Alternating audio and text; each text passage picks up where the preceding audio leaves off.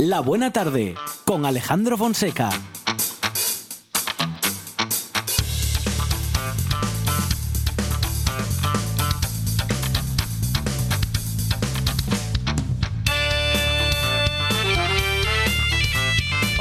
Buenas tardes. Estamos en esta buena tarde a las 4 y 8 minutos de la tarde y tenemos muchas cosas como siempre, pero hoy no vamos a adelantar nada porque queremos aprovechar muy bien, muy bien los minutos de radio que tenemos por delante y queremos eh, actualizar también la información respecto, bueno, pues de las experiencias vividas en estos días y de cómo está la situación en eh, al menos dos puntos pues extremos de Asturias como son Oriente y Occidente. Vamos a hablar en primer término con nuestro compañero y amigo de esta buena tarde, Luis Laria, desde el Parque de la Vida en Luarca. Luis, ¿qué tal? Buenas tardes. Hola, bueno, buenas tardes por la buena tarde, pero no porque sea una buena tarde. Desde luego, Luis, y ya ves que pues hemos modificado pues por completo lo que es nuestro inicio habitual, porque en fin, estamos, vamos a decir que para, para poco viernes y para, en fin, para acercarnos sobre todo a la información y saber qué está pasando, ¿eh? y, bueno, pues eh, solidarizarnos todo lo que podemos y sobre todo sentir que estamos, bueno, pues acompañados, Luis, eh, digamos que por los vecinos y por, bueno, en fin, pues por todos los que en, de alguna u otra manera pueden hacer algo o podemos hacer algo y vosotros mismos desde el Parque de la Vida ofreciendo vuestra ayuda, ofreciendo las instalaciones para todo aquello que pueda, bueno, en fin, para todo aquello, para que lo que puedan resultar útiles eh, vuestras instalaciones. Luis, ¿cómo, ¿cuál es la situación en este momento? Ese anuncio, bueno, en fin, eh, Mira, ¿qué, ha pasado? A ver, ¿cómo están las cosas? Ayer, ayer a última hora de la tarde, que mm, iba precisamente mm. para el programa de Noche tras Noche, me di cuenta de que teníamos el incendio más grande que hubiese conocido yo. Y digo, obviamente, de forma cercana, ¿no? no estoy hablando de un incendio en otras latitudes o en otras zonas, sino que en Asturias posiblemente este es el incendio más grande de los últimos años, pero en el occidente de Asturias es el más grande de todos, no hay ninguna duda. Eh, ahora mismo yo estoy sentado aquí en una terraza, en el restaurante Villuir, y estoy eh, viendo una franja costera que supera perfectamente los 12 kilómetros y que está todo ardiendo de una manera más intensa o menos, pero además con una condición que es eh, algo añadido y que es precisamente lo que está generando una multiplicación del, incendio, del fuego, que es un viento atroz que tenemos del eh, suroeste. Un viento del suroeste que entonces hace que toda la zona este digamos, imaginémonos que estamos mirando al mar desde Luarca, pues a, nuestra derecha, hacia Cudillero, podríamos decir que hay muy pocas zonas ya que no estén afectadas por el incendio. Sin embargo, mm, mm, mm. desde Luarca hacia Navia, pues ahí no hay afectación, salvo escasos puntos en las zonas más interiores. Eh, la situación es extrema, y digo extrema porque eh, estamos hablando de que como lleguemos a la noche en estas condiciones, que no va a llover, porque se pensaba que iba a llover algo, pero no llueve, y con este viento tan importante que alcanzó hasta los 90 kilómetros por hora, la situación es realmente problemática. Ahora hay una localidad que se tiene que está precisamente en peligro, y yo estoy viendo las llamas desde aquí de una forma increíble. O sea, está afectando, digamos que la costa, y yo creo que en algunas ocasiones no va a terminar hasta llegar al mar ha sido cortada la A8, la autovía, ayer a las 10 mm, de la noche que yo venía precisamente del programa, pues me tuve que parar en, en, Novellana.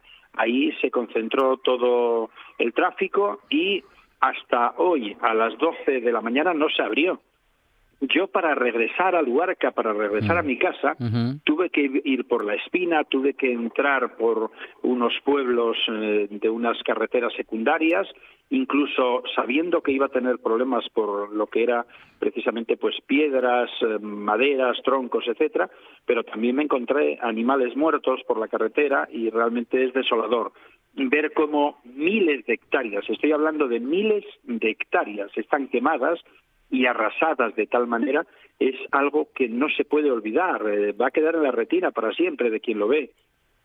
Luis, hace cinco años o seis, eh, si no me equivoco, tuvimos una situación, bueno, vamos a decir que similar, no sé si tan grave como bien dices, eh, como la que estamos viviendo en este momento. Aquella mañana en la que no, no amanecía en Asturias, ¿no? El, el humo pues nos aislaba, ¿no? De la luz del sol y lo hizo, pues, durante muchas horas y amaneció, digamos que, pues, bastante más tarde de, de lo, de lo normal o de lo, de lo habitual, porque el sol no llegaba hasta, hasta nosotros. No sé si, si la situación, bueno, en fin, es comparable a, aquellos días que, bueno, que, creíamos que no se iban a repetir, Luis. No, en el occidente de Asturias, ya te digo yo, y sobre todo en mm, este ámbito mm, que mm. estamos hablando, pues, realmente, además de costero, de ninguna manera hemos vivido un incendio de tal magnitud en el que incluso yo hoy, por ejemplo, pues bajando me encontré con nueve vehículos de la, de la unidad militar de emergencia. Se está haciendo todo lo posible por tierra porque por ahí no veo que se haga absolutamente nada. Pero bueno, mm, creo que el problema eh, que subyace es qué va a pasar mañana. Porque mm, hoy ya no podemos hacer nada, está así. Pero ¿y mañana qué va a pasar? Pero ¿y mañana qué va a pasar? Digo esto porque realmente aquí hay responsables hay responsables que son los terroristas que en un momento determinado meten la cerilla o el o el encendedor. Desde luego. Y hay otros responsables que son los responsables políticos.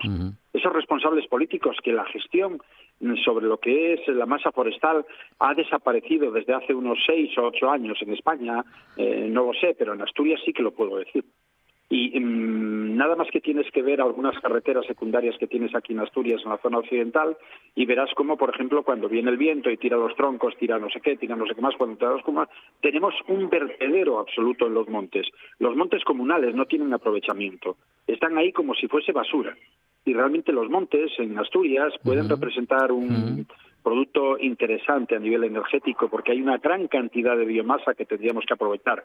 Pero es que además no solamente por el valor energético, es por la garantía de preservar al propio monte, porque el monte no es solamente un árbol, el monte es un equilibrio de un ecosistema y es vida y en el momento en que nosotros pensemos que la desertización pues va a ser cómoda, va a ser cómoda simplemente para ver también lo que vemos, aerogeneradores, eso lo vamos a ver mucho más fácil ahora en el occidente de Asturias. Me da pena decir esto, porque yo tengo un museo, yo tengo una organización medioambiental, pero ¿sabes qué ocurre? Que es que vamos a pagar las consecuencias precisamente aquellos que estamos intentando luchar constantemente contra el problema del medio ambiente que está desaparecido en el valor literal de la palabra en el occidente de Asturias, la desertización, la erosión y la pérdida de recursos que son también, en este caso, los únicos que tenemos o muy pocos, que son el turismo. Creo que la Administración del Principado de Asturias se tiene que sentar a negociar y a negociar, digo, para que realmente ellos se den cuenta que no tienen el poder de la manera que lo piensan. Y tienen que contar con la sociedad, tienen que contar con los pueblos, con esa gente que ahora está llorando, con esas vacas que están bramando porque están sintiendo el fuego y el humo cerca. Y saben precisamente que esas vacas, aunque sean vacas, saben que se pueden quedar ahí igual que si fuera en, digamos que, en una eh, eh, en cualquier, en cualquier zona donde realmente la vida mm, es atroz cuando se muere precisamente calcinado. No es posible entender esta sociedad en la altura en la que estamos de, de, una sociedad que supuestamente tiene que valorar el territorio, valorar precisamente donde vivimos, buscar alternativas para dignificar la existencia y que sobre todo no se tengan que marchar la gente, porque aquí esto es un punto más para que la gente se tenga que marchar de un territorio que está abandonado. Luis Laria, desde Luarca, desde el Parque de la Vida, eh, eh, eh, te pido en cualquier caso, Luis, que, podamos ahora terminar para poder continuar. Ahora hablaremos con Juan Díaz García desde Somiedo, pero no quiero mm, despedirme sin antes recordar, bueno, pues ese, ese anuncio que hacías ayer en redes sociales ofreciendo las instalaciones del Parque de la Vida para, bueno, en fin, para lo que se pudiese necesitar en esta situación por favor, yo intento, eh, intento hacer lo posible por los espacios y las especies, pero una de las especies de este planeta somos los propios seres humanos. Y si yo no pongo todo lo poco que tengo, que es muy poco lo que tengo, pero no lo pongo al servicio de una sociedad necesitada, entonces no podría considerarme un ser humano. Y me considero un ser humano porque si hay alguien que lo necesita, imagínate que hay alguien al que le estoy cayendo mal, o alguien que no habla conmigo, si me necesita tiene mi casa abierta y tiene el parque de la vida para que realmente tenga un cobijo. No solamente eso, ahora ya ponemos en, en, vilo, ya estamos en, en total nueve organizaciones, en este caso también humanitarias, que tengo que dar las gracias porque en el momento que dije eso y hablé de alimentos, vamos a tener los alimentos que necesitemos a aquellas personas que lo vayan a necesitar. O sea que, por favor, a cualquiera de las personas que nos esté escuchando, si está en el ámbito del occidente de Asturias, si tiene una necesidad porque tiene que abandonar su casa y lo tuvo que abandonar con lo puesto, sepa que siempre va a ser bien recibido y que no le va a faltar de nada. Dinero no tendrá, pero lo demás, por favor, igual que si fuese un familiar el más cercano a mí o el mejor amigo, tiene aquí lo que necesite. Luis Laria, director del Parque de la Vida desde Luarca, compañero, muchísimas gracias y bueno, pues lo mismo decimos desde aquí, sabes que para cualquier anuncio y para cualquier mensaje, la radio estará siempre a tu y a vuestra eh, disposición. Muchísimas gracias, fuerte abrazo. Que sí, la filosofía y la personalidad que tenéis vosotros, tanto a nivel de persona como a nivel del propio programa, lo único que puedo daros es las gracias, os doy las gracias. Un abrazo. Un abrazo.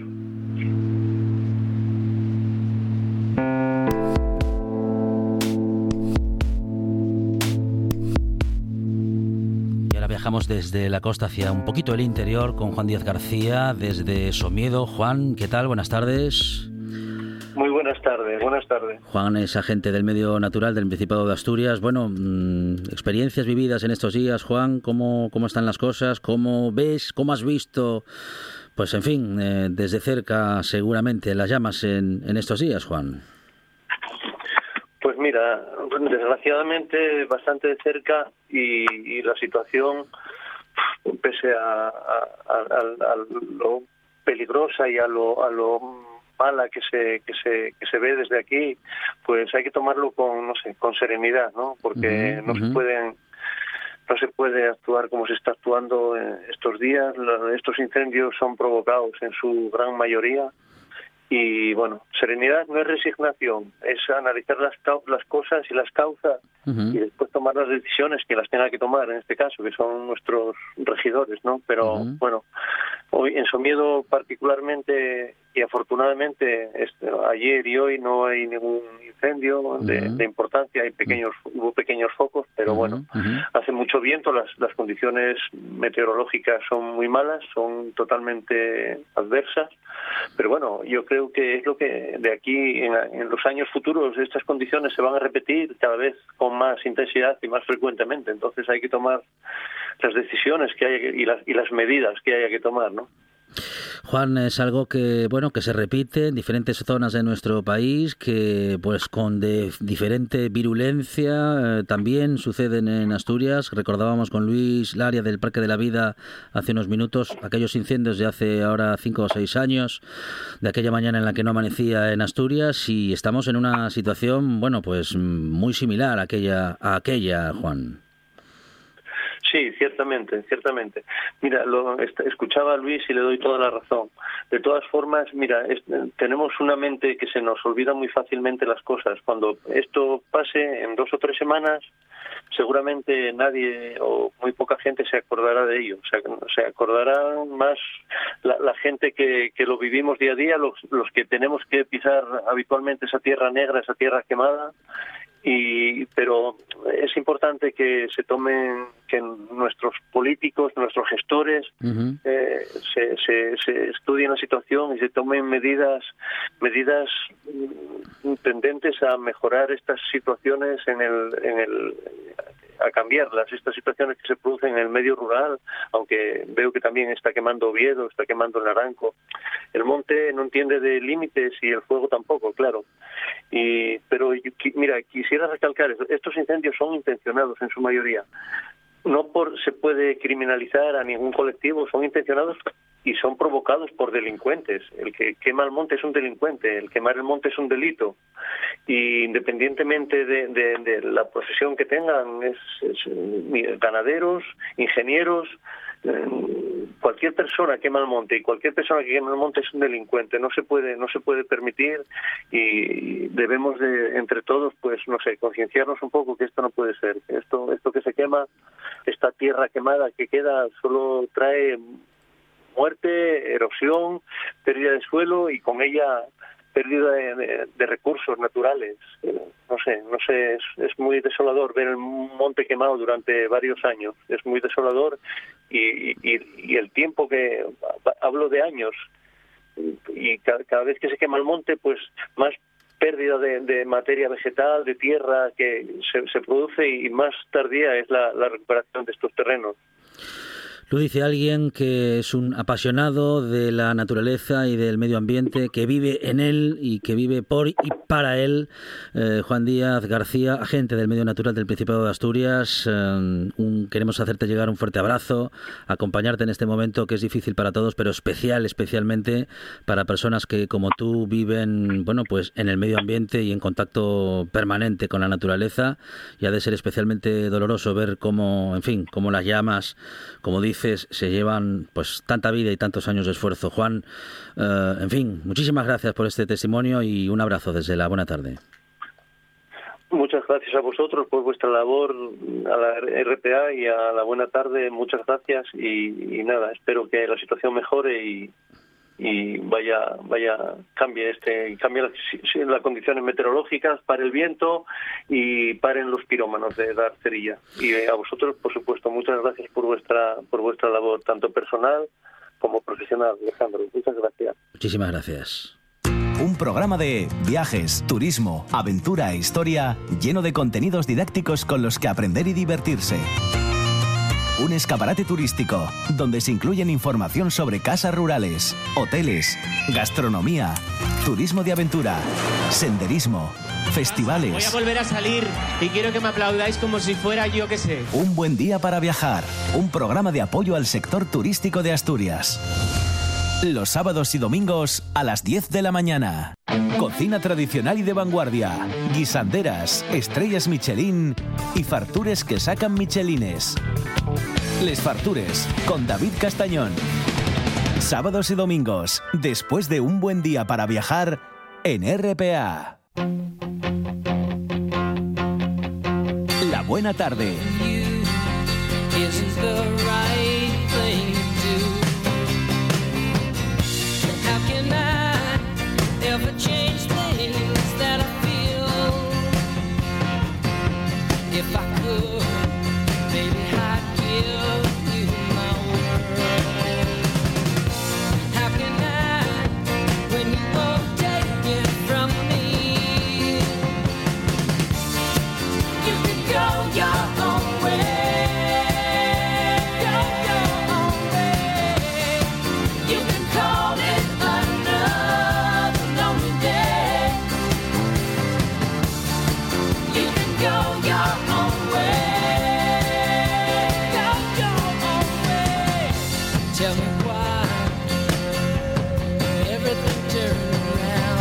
Minutos de radio en los que la imagen y la palabra se unen nuevamente. Fidi Fidalgo, ¿qué tal? Buenas tardes. Muy, muy buenas tardes. Y tantas y tantas veces, Fidi, nos hemos encontrado en esta buena tarde, bueno, pues con, con un fotógrafo, con un artista que justamente nos llena de palabras con su fotografía, con sus imágenes. Pues unas cuantas veces, unas cuantas veces lo tuvimos aquí, eh, celebrando premios, celebrando exposiciones, eh, eh, siempre presentándonos cosas nuevas.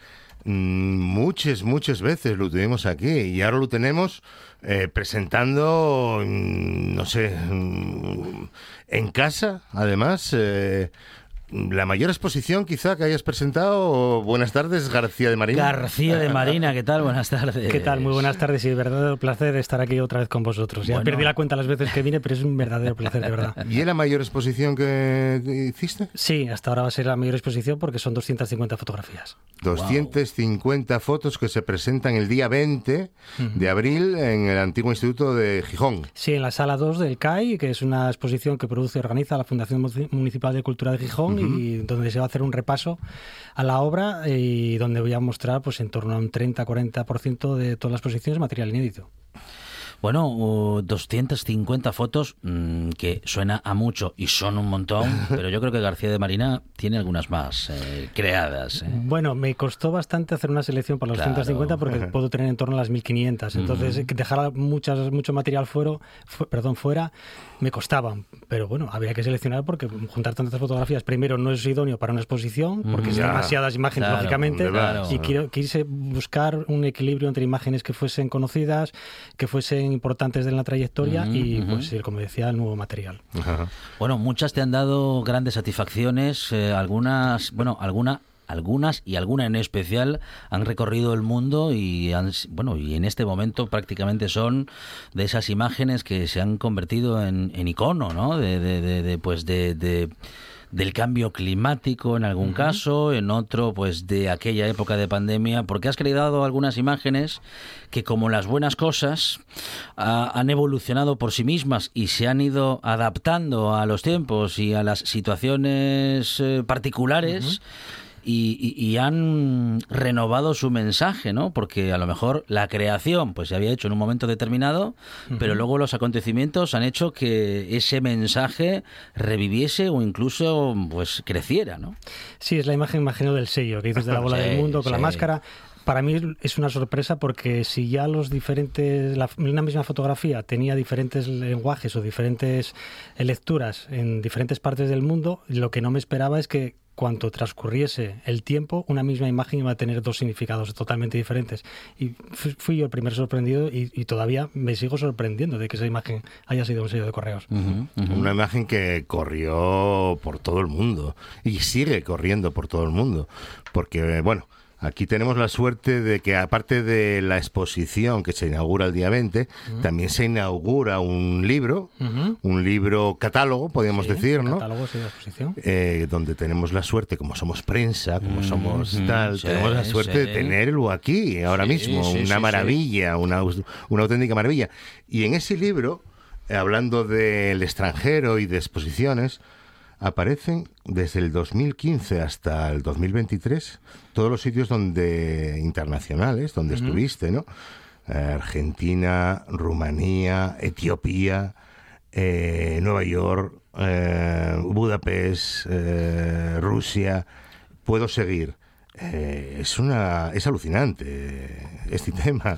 Bueno, no sé cómo puede sonar, pero pierdo la cuenta de las exposiciones. Yo ahora voy a inaugurar tres exposiciones a la vez, una en Ahora mismo estás en Portugal. Ahora mismo está en Lisboa, en el Instituto Cervantes, pero este en abril inauguro, aparte de aquí la exposición de Gijón, que mm, me apetece un montón porque es jugar en casa. Juegas en casa, hombre, claro. Inauguro exposición en Oporto y en Hungría también. Son tres exposiciones a la vez y luego es que voy a ir al Líbano, a Bruselas, el año que viene vuelvo a Rusia y mm, tengo un montón de exposiciones de aquí cara vista a dos años decía, dice o decía o dice este Juan eh, José Mata, el que es el director de un documental que también se va a exponer o a presentar en ese mismo día, el día 20, ¿no? Eh, sí, además, bueno, digamos que eh, todo surgió por hacer una exposición, pero tiene tres vías. Tiene un catálogo y tiene un documental.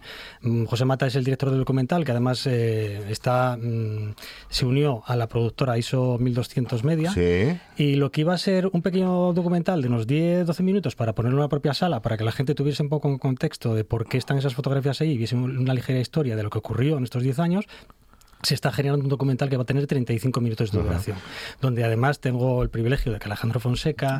Ah, que aparece Fonseca. Alejandro Fonseca, Miguel Rojo del Comercio, Elizabeth de la Ser... O sea que al final aquello quedó. Aquello quedó y saliste muy, puedo decir que muy, muy favorecido y en unos minutos acaba de ver unos segundos Fidi y es que, hay, es que hay unos filtros ahora que...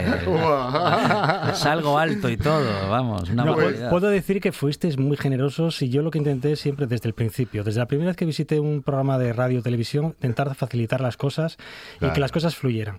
Y ahora parece que te sientes muy emotivo al escucharos a todos y que está siendo, mm, estáis siendo mm. muy generosos con todo ese trabajo y ver la, la, visión externa, no de lo que uno hace, de lo que hace uno, sino lo que percibe el resto de la gente, pues eso me llena de muchísima emoción. Si ustedes se están preguntando en este momento quién será García de Marina, si no le conoce todavía, mm, yo estoy seguro, estamos seguros con Fidi Fidalgo y los compañeros y compañeras de la redacción de esta buena tarde, que usted seguro que ya conoce conoce muchas imágenes de García de Marina, luego no sabe exactamente quién es el autor o la autora de esas imágenes, pero seguro, seguro que a día de hoy, respecto de su trabajo, usted ya sabe quién es García de Marina, pero en cualquier caso, para refrescar la memoria y para ver pues buena parte de su trabajo, digo buena parte porque como bien dice García de Marina, tiene más de 1.500 imágenes creadas y vamos a ver apenas 250, eh, pero es conocer pues eh, buena parte de su trabajo, que por cierto, García de Marina, de todo ese trabajo, de todas esas fotografías, seguro que ya te han hecho esta pregunta un montón de veces, pero yo no lo puedo evitar porque yo recordando a Joan Manuel, Serrat en alguna entrevista, eh, cuando le preguntaban cuál es tu canción favorita, ¿no? Un poco este lugar común tan recurrido, voy a intentar no ir exactamente a eso, pero él contestaba con mucha inteligencia, pues aquella canción que me haya permitido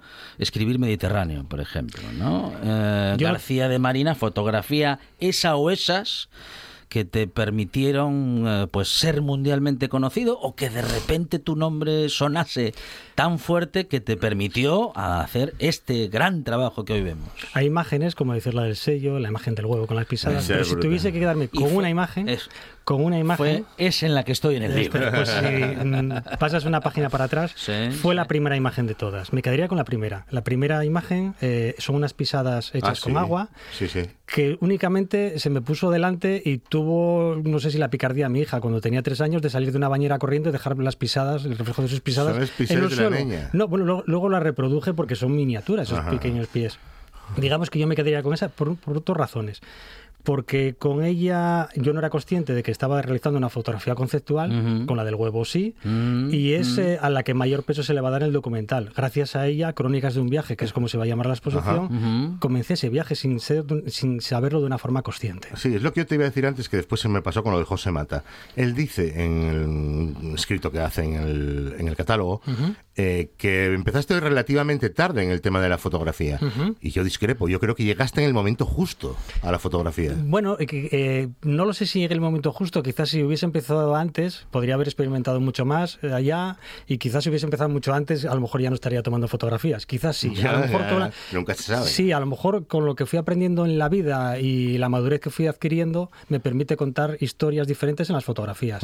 Pero como siempre, digamos que mucha gente dice, es que yo cuando era pequeño mi padre tenía una cámara de fotos y yo veía la fotografía en mi casa. Es que en mi caso no fue así. con treinta y pico años me compré, por una forma muy casual, una cámara y quién iba a decir que a raíz de esa foto de las huellas que iba pues, a venir aquí a Gijón a mostrar 10 años después de cuando mostré 17 fotografías en la segunda planta del antiguo instituto, bajar una planta, que me costó 10 años bajar una planta, para hacer pues una gran exposición. Oye, y otro de los que escribe en el libro, libro catálogo, es Steve McCurry. Sí, exactamente. Mundialmente conocido por la foto de la niña afgana, con esos ojos tan preciosos que tiene gran amigo tuyo.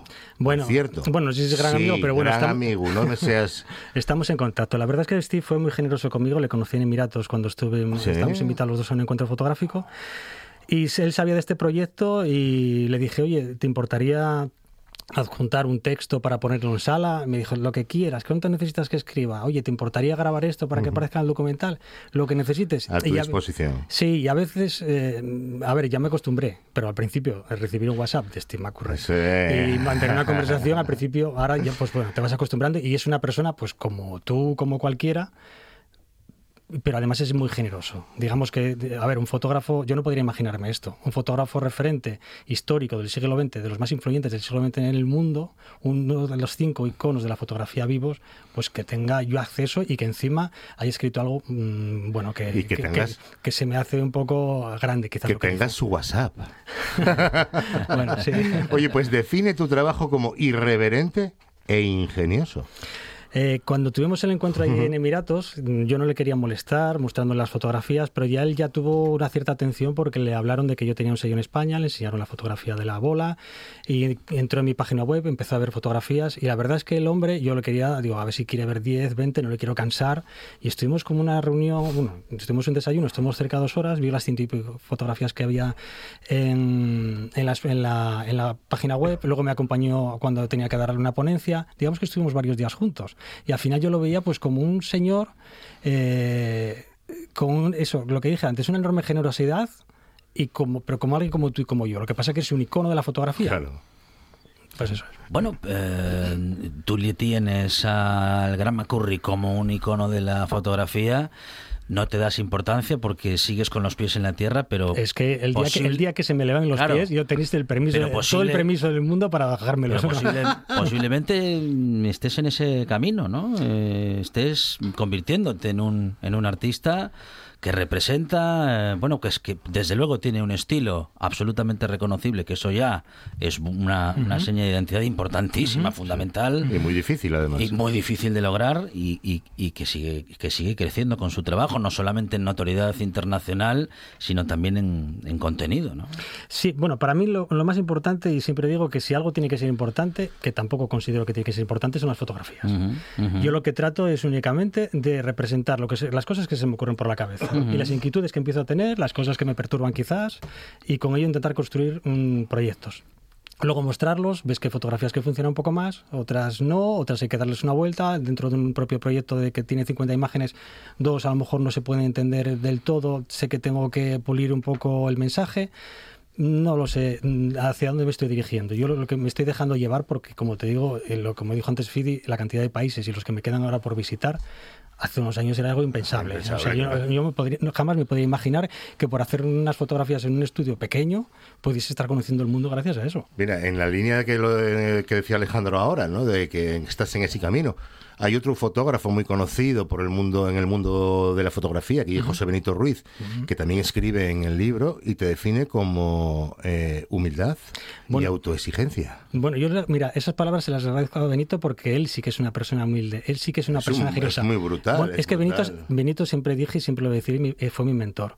Si yo no hubiese visto el curso de un año de fotografía, si él no hubiese transmitido de esa manera, que hizo en mí que tuviese interés por, este, por, por la imagen, por, por esta forma de arte, yo no estaría aquí. O sea que yo siempre se lo digo, dice, es que siempre me dices lo mismo. pero, es que es verdad, si no tú, tú, no hubieses hecho aquello, yo no estaría aquí. O sea que tú eres mi mentor y gracias a ellos Ya, pero es increíble porque no tiene nada que ver la foto que hace José Benito a lo que haces tú. Benito hace, hace todo un poco, hace todo bastante bien, por cierto. Pero yo nunca vi una foto de José Benito parecido a las tuyas. Hizo alguna que además colgó en redes sociales que yo hizo como un pequeño homenaje y para mí cuando, cuando lo vi... bueno, yo, ya lo, sabía porque hace el verano pasado estuve en Alicante en su casa. Me dice, voy a hacerte una foto parecida a lo tuya y te la voy a, sí, te voy a etiquetar para que, bueno, que es como un recuerdo hacia ti, ¿no? Es una persona muy generosa. Lo que pasa que él hace, este tipo de fotografía no lo hace, pero ya te inculca la, necesidad de tomar imágenes. Como él dice en el documental, eh, yo lo que trato de hacer es terminar la imagen en mi cabeza antes de tomarla. Digamos que yo cuando veo la, foto en papel, yo previamente, ya hace unos meses o semanas o años quizás, yo ya la tenía en la cabeza antes de que la gente la vea en el papel. Y esa parte que él dice que es importante, para mí es básica y él también hace eso mismo. Lo que pasa es que él lo hace a través de la naturaleza o con animales o, en abstracto. O Él experimenta mucho la fotografía. En esta publicación nos encontramos justamente en esta crónica de un viaje de García de Marina, eh, a esta dedicatoria inicial a Laura, mi hija, que marcó con sus pequeñas huellas el inicio de un camino y además de verdad tu historia, si la coge Spielberg, eh, pues la, convierte en, eh, en, el sueño americano. ¿eh? es que además la fotografía es literalmente un camino que marca, claro, un, un camino justamente tan lábil, ¿no? Tan, tan destinado a desaparecer y que sin embargo durante un momento se ve claramente. Sí, eh, se lo dedico a mi hija porque fue básico, que ella fue muy importante en el proceso de todos estos años. La inspiración, verla crecer, cambiar mis inquietudes. Las huellas. Las, pero las huellas me las puso delante, o sea que si no las hubiese visto yo, lo hubiese visto cualquiera y las hubiese representado y podía haberse sido el inicio. Ella de alguna manera mm, tosca, porque tenía tres años, me las puso delante y únicamente fue fijarme en ellas nada más. No hizo. Entonces, lógicamente, en un acontecimiento tan importante para mí, que es mostrar lo que estos 10 años, ella tenía que ser el inicio del libro con su nombre. 20 de abril, Antiguo Instituto de Gijón. Si, bueno, si vas de tarde, te va a salvar la tarde, y si vas al mediodía, en fin, la exposición de García de Marina te va a emocionar, te va a dejar pensando y sobre todo, sobre todo, te va a transmitir todo aquello que, que en ese día y en ese momento estés para recibir. Es un trabajo artísticamente impresionante y es impresionante que tengamos a un fotógrafo y un artista como García de Marina en Asturias y además en los estudios de esta buena tarde. García de Marina, Compañero, muchísimas gracias. Bueno, un placer, de, como siempre. Nunca de decir siempre muchísimas gracias por el apoyo que siempre me disteis en estas mm, decenas de veces que estuve aquí con vosotros. Y las que faltarán. Fidi Fidalgo. Gracias. Chao. El deporte en RPA es más largo, más emocionante, más deporte. Porque en RPA jugamos tiempo añadido. La actualidad del deporte asturiano como en ninguna otra radio. Una hora de información al detalle con todo lo que te apasiona. Tiempo añadido, de 3 a 4 de la tarde en RPA. RPA, siempre con el deporte. En toda Asturias, RPA, la radio autonómica.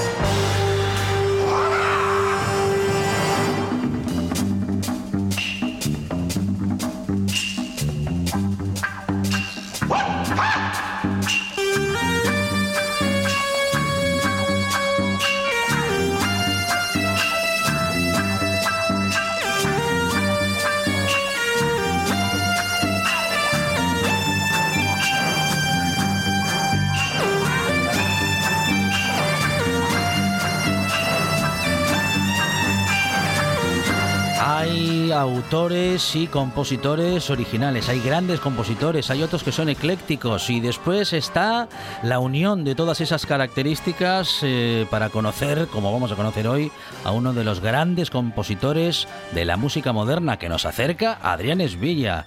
Adrián, ¿qué tal? Buenas tardes. Bien, bien. Pues efectivamente, hoy Lalo Schifrin. Qué grande. Sonando por detrás aquí. Operación Dragón, Enter the Dragon. El tema principal, que es un poco la excusa porque acabo de terminar hoy mismo, hoy mismo envié el libro sobre Operación Dragón que va a salir para, creo que lo quieren sacar para la Feria del Libro, que es, en, ah. verano me parece, ¿no? en junio, julio, por ahí. En junio, en junio suele ser. Pues, pues, ahí estará un libro mío sobre Operación Dragón, sobre todo Bruce, Lee, Vida y Milagros. Wow. Y claro, como la, excusa es un poco la película, pues una de las partes está centrada en la banda sonora de Los Schifrin.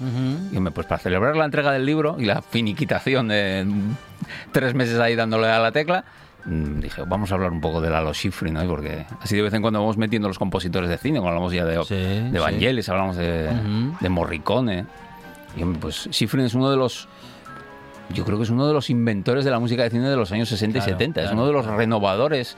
Estos, estos autores que mm, Hollywood trajo de otros, de otros lugares, de otros medios, un poco como Morricone cuando hablamos de él. Morricone venía de la música contemporánea, de la música concreta. En el caso de Schifrin viene del jazz, que es una transición un poco más sencilla porque el, el, jazz se había incorporado en los 50 al cine, ¿no? El, el hombre del brazo de oro, esta película de Otto Preminger, donde Sinatra hace de, músico yonki, que es una de las primeras películas americanas, si no la primera película americana que tiene una banda sonora de jazz. ¿no? Miles Davis hace la banda sonora de Ascensor para el Cadalso y todo esto. Y Schifrin es un músico que mm, tiene una carrera paralela como músico de jazz, como músico de bossa nova, como músico de latin jazz, de no sé cuántos discos tendrá, pero 70 discos tranquilamente, unido a, creo que debe andar por las 200 bandas sonoras, aunque realmente el periodo, el periodo del, donde es Lalo Schifrin, donde es el, el, amo prácticamente, es en los 60-70, donde hay, una, hay un encuentro entre lo que él está haciendo y las películas y los cambios en Hollywood y las nuevas estrellas que están llegando, donde él se siente allí como, como pez en el agua. ¿no? La, primera película que él hace es una producción de no sé, cuatro duros eh, de aventuras en África y tal, ¿no? Y no le acaba de convencer aquello en, Estados Unidos, pero lo llama desde Francia René Clément, porque mmm, había comenzado su carrera como músico en Francia, donde lo había, lo había descubierto Dizzy Gillespie, nada menos. Dizzy Gillespie hacía un poco como hacían, hacen muchos músicos, que cuando giran no llevan una banda, sino que usan a músicos locales y tal, ¿no? Y Schifrin era uno de los músicos en París, a principios de los 50, tenía su propia banda de jazz, era, tenía mucho nombre, y cuando Gillespie llega a París le dice, no, que te acompañe la, banda de Lalo, de, Lalo y tal, el argentino este, lo conoce, queda encantado con él, eh, más adelante Schifrin hace un disco mm, para DC Gillespie que se llama Gillespiana, que es, es extraordinario, y es Gillespie quien lo va a llevar a Estados Unidos. Cuando dice, te llevo de, de gira por, por, Latinoamérica, de gira con él, y luego lo lleva a Los Ángeles a, hacer, y lo integra en la banda de, de Gillespie en los años finales de los 50, principios de los 60. Y entonces Clement se acuerda de él y lo llama para hacer la banda sonora de Los Felinos, que es una película fantástica con Alain Delon y Jane Fonda en el pináculo de su belleza, que es una cosa sobrehumana, estos dos.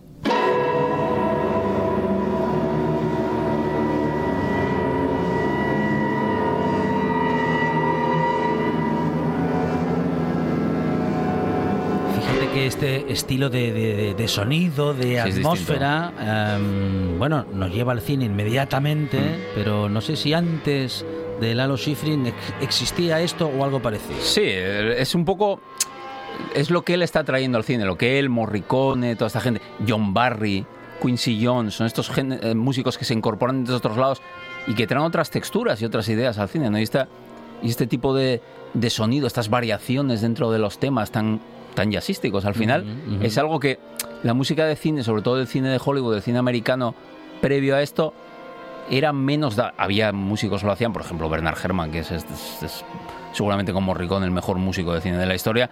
Herrmann sí que era capaz de hacer estas cosas experimentales y estas, eh, estas cosas diferentes, ¿no? Pero otros más eran más música de acompañar las imágenes y todo esto, ¿no? en Los Felinos, por ejemplo, es una creación de atmósfera del... Eh, es una historia muy muy enrevesada donde hay mucho de juego y la música tiene mucho de juego y de eso de cambios de ritmo de variaciones y tal no es una película extraordinaria y es un poco la carta de presentación de él en, Hollywood. Ya, ya no le van a encargar películas de aventuras en la selva, sino que ya le van a encargar otro tipo de cosas. Y el primer gran encargo fuerte que tiene es El Rey del Juego con, con Steve McQueen, donde tenemos aquí por detrás la canción titular cantando Ray Charles, además la canción de los títulos de crédito.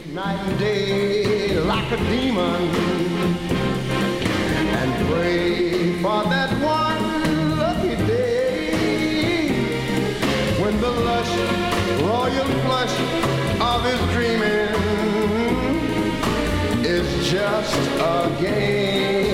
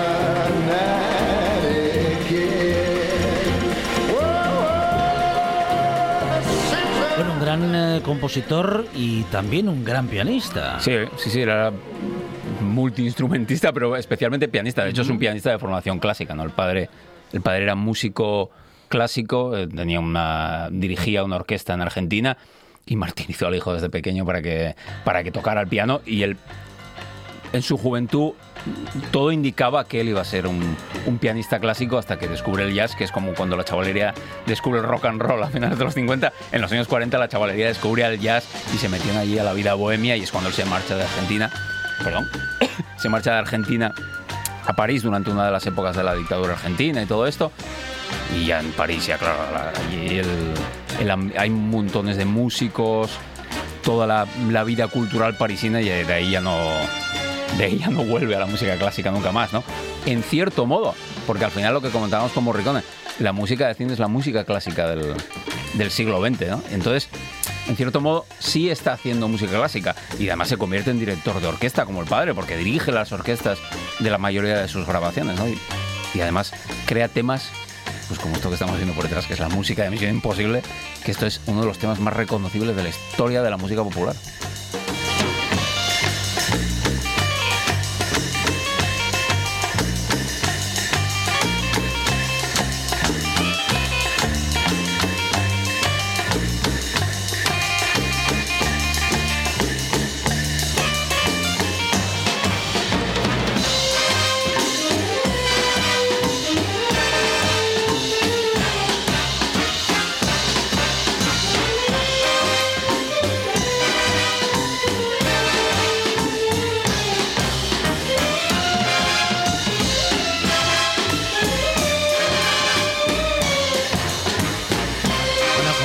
impresionante, histórica, emocionante eh, que por otra parte era la banda sonora de una serie, que fue pues posiblemente también una de esas series eh, inaugurales, ¿no? De, aquello de las series americanas que iban a recorrer después el mundo. No sé si 65 66, en España se ha emitido un montón de veces, me acuerdo del chaval que cuando empezaron las privadas a emitir, que recuperaban todas estas series tal, me recuerdo perfectamente ver ahí a Peter Graves con su pelo blanco ahí liderando el equipo de Misión Imposible.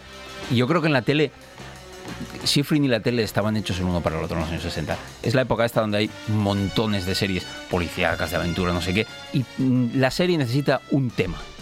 Que, algo que represente la idea fundamental de la serie en dos minutos y medio. Misión Imposible en eso es insuperable.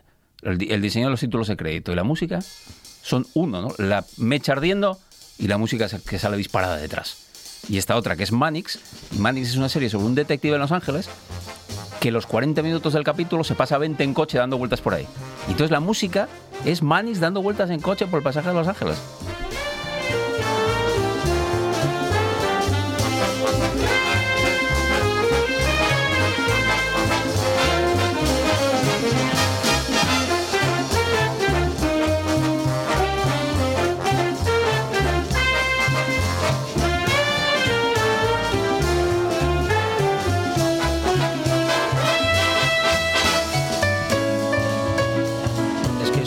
Conocen hasta los que no vieron la serie. Sí, pasa mucho con eso, ¿no? Misión Imposible no, porque al final, claro, Misión Imposible la recuperan allí eh, Tom Cruise y Brian De Palma a finales de los 90 y Tom Cruise sigue todavía por ahí, reconvertido en el, en el Jackie Chan americano, ahí jugándose la vida. A ver qué siguiente chifladura hace Tom Cruise, cómo se juega la vida en la próxima de Misión Imposible. Entonces, claro, Misión Imposible sigue viva, pero muchas de estas músicas viven aparte de la serie. ¿no? nadie, nadie se de acuerdo de Mannix y de y todas aquellas. Con aquella Beretta con Robert Blake que murió hace poco, todas miles de series. Pero todas tenían una banda sonora muy, muy, muy, muy reconocible que luego además fue reciclada muchas veces después en anuncios, películas que han usado las bandas sonoras de, de estas series, ¿no? Y, y tiene ese, ese sentido de lugar y de espacio, ¿no? Lo que de lo que decía antes. Suena a Los Ángeles 1968 conduciendo por las colinas ahí con esta música. ¿Te imaginas a este tío ahí con su con su pinta de completamente desfasado ya y en, medio de la eclosión hippie subiéndose al coche y dándole al, volumen de la radio y en vez de sonar, qué sé yo, los mamás de papas, pues ponía aquí el, el jazz elegantón este, ¿no? Justamente e, e, ese jazz elegantón que como dices ya estaba desfasado. Totalmente, totalmente, totalmente, pero y lo que hace Sifrin es, es remodernizarlo, no es coger coger ese jazz que proviene de los 50 y tal y meterle elementos de funk, elementos de groovy, elementos de, de lunch, de easy listening y al final lo, moderniza y lo pone en la actualidad. Y, es esa la paradoja con músicas como esta de Manix, ¿no? Que es a la vez algo desfasado o algo que pertenece, que es la música de una generación anterior, pero que está puesta de moda de nuevo por el estilo que le está infundiendo uh, Lalo ¿no? Y este mismo año de Manix hace su primera obra maestra para el cine, que es La leyenda del indomable. Es el primer Oscar, lo, nominan dos veces seguidas, lo nominan por La leyenda del indomable y lo, nominan por La zorra el año siguiente, no ganan por ninguna de las dos, pero La leyenda del indomable es maravillosa, ¿no? Y entre los temas de la película hay esta versión de Plastic Jesus, que es una canción de unos años anteriores, que rearregla eh, Schifrin.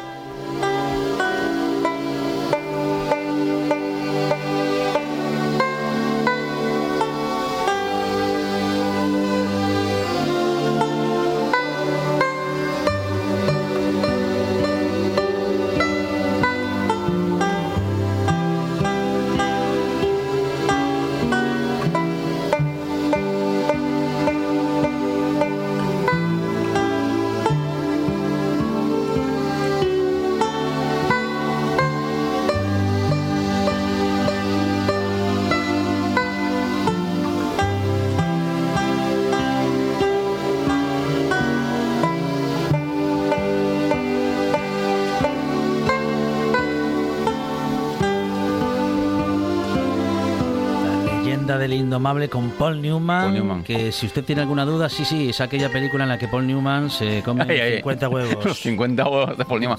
Porque apuesta a que se puede comer 50 huevos y dice, para bien sensato, dice, porque me como mis 50 huevos por, por mi. Y ahí el tío se come los se come 50 huevos cocidos. Es una de las es una de las películas icónicas de de hecho, no es que sea una de las películas icónicas de Paul Newman, es que es una de las películas que hacen un icono de, Eh, Paul, eh, de eh, Paul Newman. eh, Había eh, hecho el eh, Buscavidas, creo que dos o tres años antes. que ya había sido suficientemente Había sido un gran éxito. brutal que pero además es una cosa mucho más sí, mucho más. sí sí y en sí. cambio la leyenda del indomable es eso, este tío al que Mm, están mm. tiene mucho que ver con, por ejemplo, el, el- alguien por su niño del cuco es casi una versión de la leyenda del indomable cambiando una penitenciaria en los años 50 por un psiquiátrico en los años la, 60, ¿no? la fuerza y la necesidad del, Exactamente, de- el- de- el- de- del hombre por ser Exactamente, libre por ser libre en las circunstancias más... Ah, y entonces sí. la manera del de ser libre es hacer cosas tan estúpidas como comer, como apostar a que puede comer 50 huevos, ¿no? Y en un momento de la película toca al baño esta canción Plastic Jesus y la canta, ¿no? Y, y en la versión, en la, en la banda sonora, um, Schifrin hace una cosa un poco morriconesca que es hacer dos temas a la vez, ¿no? Tiene el tema del baño por un lado, pero luego lo rodea con esa cosa de violines que le da un tono muy melancólico al- a la canción, ¿no? Y el año siguiente, pues ya, si directa, haces la del indomable, coges carrerilla y saltas y caes encima de los hombros de Steve McQueen y de Bullet, que es otra de esas películas que representan una época, ¿no? Y si Mannix era Mannix andando por, por Los Ángeles, Bullitt es, es el tío más absolutamente molón de la historia de la humanidad, subido en un coche, dando vueltas por las calles de San Francisco ahí, que no se puede molar más que Steve McQueen, es imposible.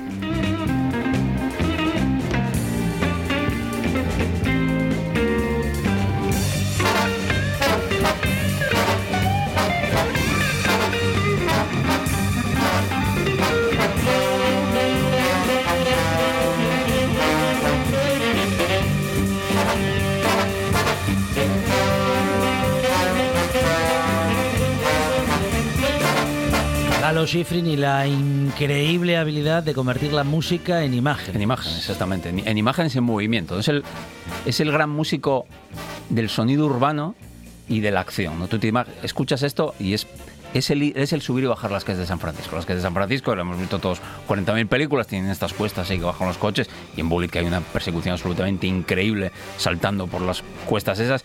Y la música es así, nos baja, sube, baja, sube, baja, sube, baja, sube. Y luego tiene esa cosa gatuna y felina de, de Steve McQueen que es una de las cosas yo creo que definen a, a Schifrin, ¿no? sus encuentros con estos actores y cómo son tan ideales esos actores para su música, o, o al revés quizás, cómo es su música tan ideales para esos actores. Paul, Alain Delon, Paul Newman, Steve McQueen y Clint Eastwood son los cuatro fundamentales, especialmente Eastwood. Con Eastwood se encuentra además con Don Siegel, que Don Siegel lo convierte casi en su músico de cabecera. Ahí está esta música que es el inicio de dejarle el sucio cuando Scorpio va a disparar desde las azoteas de San Francisco. Lalo Schifrin, hoy gracias al recorrido impresionante que nos propone cada semana Adrián Esvilla. Adrián, muchas gracias. A vosotros.